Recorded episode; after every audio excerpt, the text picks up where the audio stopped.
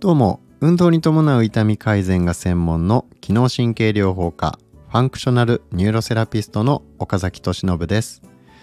国内外の一流の指導者から学んだ技術で足、膝、腰の慢性痛や関節痛で悩む方を根本改善に導いています。あなたはこの音声講座を聞くことで痛みなく自由に動ける生活を取り戻すための知識を得ることができます。はいということで今日もお話ししていきます。今日は痛みを改善するために気をつけるべき3つのことというテーマでねお話ししていきます、えー、3つのことに気をつけて体を動かしていくことで痛みをね改善することができますよっていうお話です。えー、まあ、もちろんね大前提として、えー、まあ、この今からお伝えする3つのことっていうのを守って運動するのがすごく大事なのは間違いないんですが、えー、それだけで良くなるとは限りませんので、え自己判断で自己流の運動をするっていうのはあんまり良くないですよ。ちゃんと、え正しい運動法を一旦教えてもらってから、え今からお伝えする3つのことを意識してやっていくと、えしっかりとね治療効果を引き出すことができますので、えー、まあ、その点ご注意ください。えー、ということで早速結論なんですが運動をして痛みを改善するためには、えー、まず1つ目弱いところより強いところを動かす。力が入りにくいところよりも力が入りやすいところを動かす。2つ目動きにくいところより動きやすいところを動かす。動きにくいところよりも動きやすいところを動かす。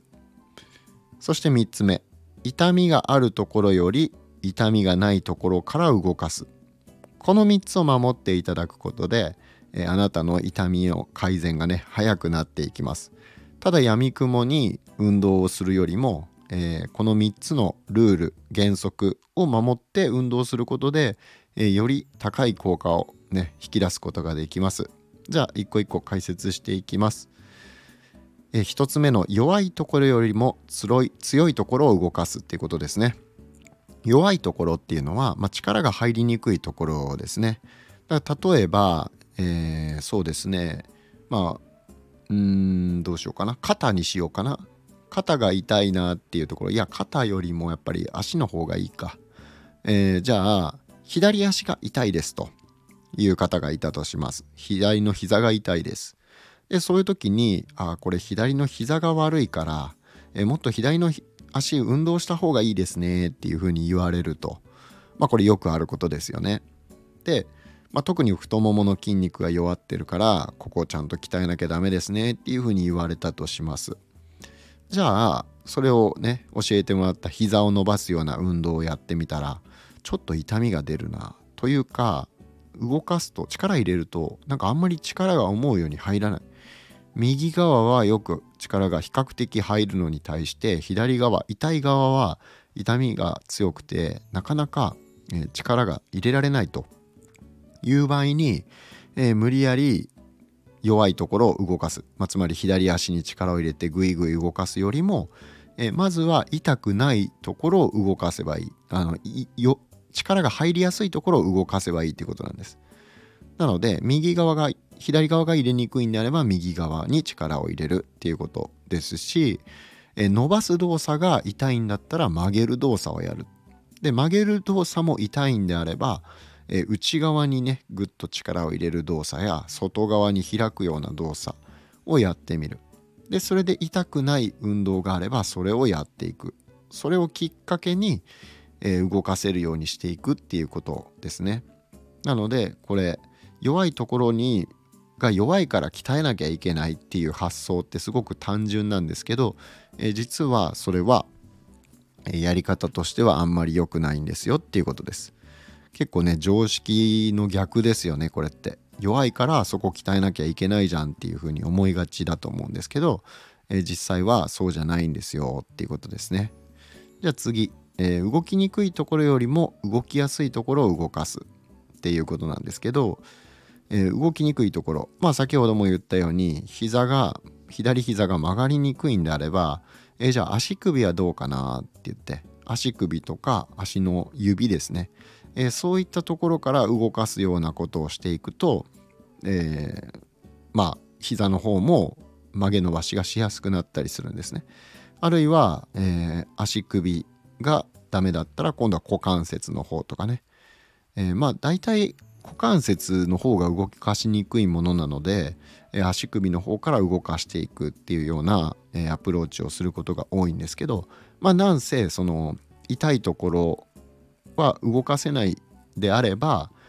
えー、動かしにくいんであれば動きやすいところ、まあ、足首だったり股関節っていうのは膝と隣り合った関節ですからそういったところから動かしていく動きを引き出していくっていうことをやっていくことによって、え、動きにくかったところが動きやすくなっていきます。あるいは、え、左足が動かせないんであれば、え、右足の方を使って、え動かしていくと、まあ、そういう発想もこの動きにくいところより動かしやすいところを動かすというルールに合ってますよね。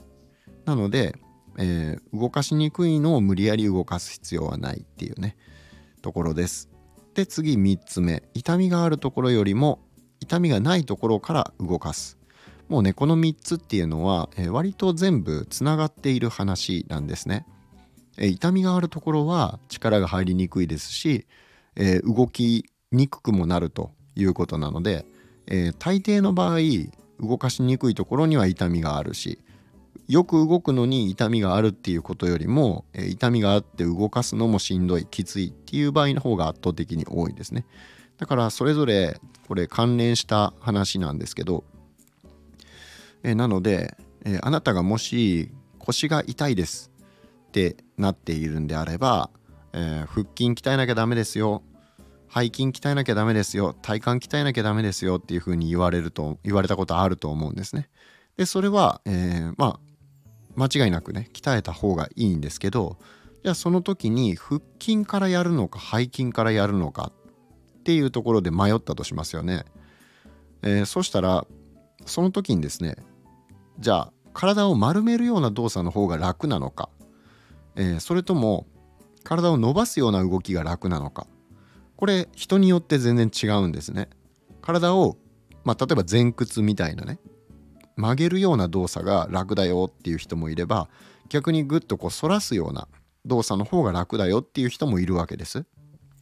でまあご高齢の方だったら、えー、割と反らすのがきついっていう方はまあ多いんですけど、えー、まあ若い方だったら結構ですねこの反らす方が楽だよっていう人も結構多いんですね。えー、でこの反らす方が楽なんであれば背筋から先にトレーニングすればいいわけです。で一方で丸くする方、えー、体を曲げる方が楽なんであればその曲げる方の腹筋側から鍛えていくっていう方がいいんですね。えなのでこれも動きにくいところよりも動きやすいところを動かすっていう考え方ですね。えこれをやっていくことで動かしにくかった動作も、え動かしやすくなる。これはまあ専門的には相反性抑制って言って相反抑制とかっていうんですけどえ曲げる力を入れている時っていうのは伸ばす方の筋肉はリラックスするっていう、まあ、そういう法則があるんですね。だから、えー、楽に動かせる方にぐーっと力を入れていくと、えー、反対側の痛い方とか硬くなってる筋肉っていうのは緩むっていうことが、えー、現象として起こるんですね、えなので、まあ、そういった作用を利用するっていうことにもつながるんですけどまあなんせ、えー、この弱いところよりも強いところを動かす。動きにくいところよりも動きやすいところを動かす。痛みがあるところよりも痛みがないところから動かす。っていうところですね、えー、このルールを守って運動していただくことで、えー、痛みがある方でも、え少しずつね改善して体どんどん動かしやすくなっていきます、えでこの考え方っていうのは、まあ、PNF えー、固有受容性神経筋側痛法っていう、えー、まあ、80年間の歴史があるような治療法だったりとか、えー、オステオパシーっていうね150年の歴史があるような治療法まあとにかく長く続いている治療法はこういった考え方が基本にあるんですね。えなのでこの長く続いている治療法っていうことはそれだけ信頼性が高い現場でちゃんと効果が出ているからそれだけ長く採用されているっていうことなんですね。